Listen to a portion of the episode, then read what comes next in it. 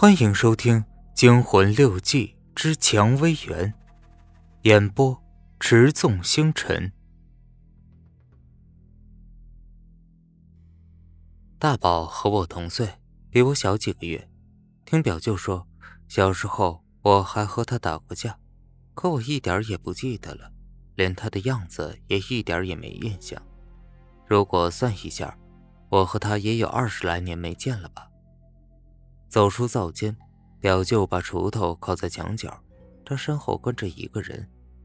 黄昏了，天色很暗，有块影壁挡着，更难看清面目。我伸出手去说：“呃，大宝吗？”他也伸过手来说：“表哥，呃，住的好吗？我生意忙，一直没回来。”他衣服很单薄，手也冰凉。我说道：“没吃饭吧？”快去吃一点，菜还热的呢。我们围在桌前，菜并不算好。我炒了点腊肉，一点蒜苔，再是一点青菜汤，都是表舅从菜地里拔出来的，很新鲜。住了这些天，我的掌勺手艺大进，倒也没有几个人能这么天天的吃到离开泥土才十几分钟的菜。吃完了饭，表舅提着碗去井台洗碗，让二宝陪陪我。天色暗了，快到清明，云厚厚的，满是雨意。大宝把腿搁在条凳上，和我有一句没一句的说着闲话。我摸出一支烟，他接过来，我点着打火机给他点着。他脸色不太好，做生意也太辛苦吧。他抽了一口烟，说：“表哥，没什么事儿，多住几天再走吧。住了也有一个礼拜了。”对了，大宝，你生意还好吗？嗨，也就挑点杂货卖卖，赚点辛苦的铜店用用。哎，那你的货扔那儿不要紧吗？他吐了长长的一条烟柱，说：“ 不要紧的，跟那儿的一个管子说好了，在他们柴房里先放一放。再说也没什么值钱的东西，就是骗骗小孩的玩意儿，生意难做呀，税还重。”你也知道的，哎，你做什么呀？由于严重的神经衰弱，我早已辞去了工作，现在是坐山吃空了。但我没有告诉他。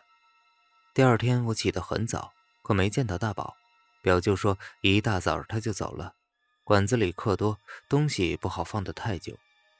我伸了伸懒腰，想着在这个大院子里，一切都像和现实脱节了，只有大宝还有点实在的气息。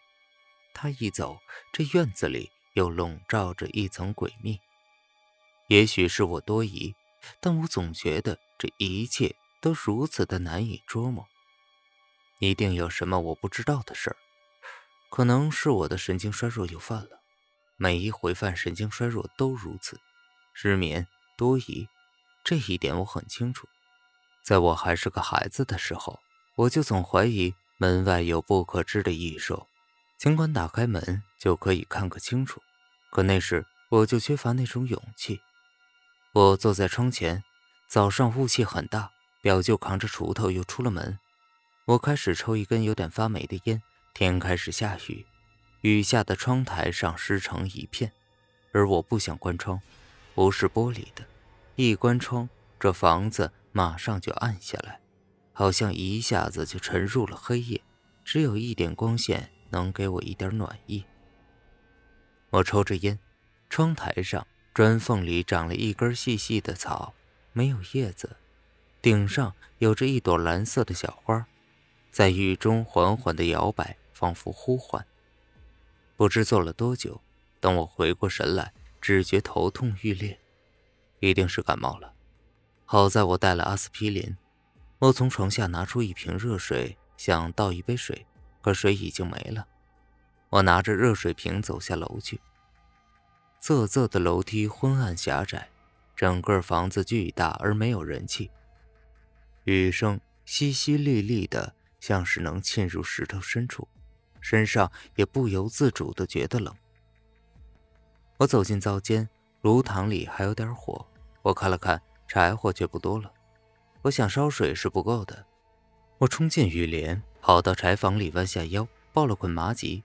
这时，突然有一种恐怖让我打了个寒噤，好像是有人在偷窥我，而我又看不见他，好像一桶冰水从头顶浇下，浑身都冷了。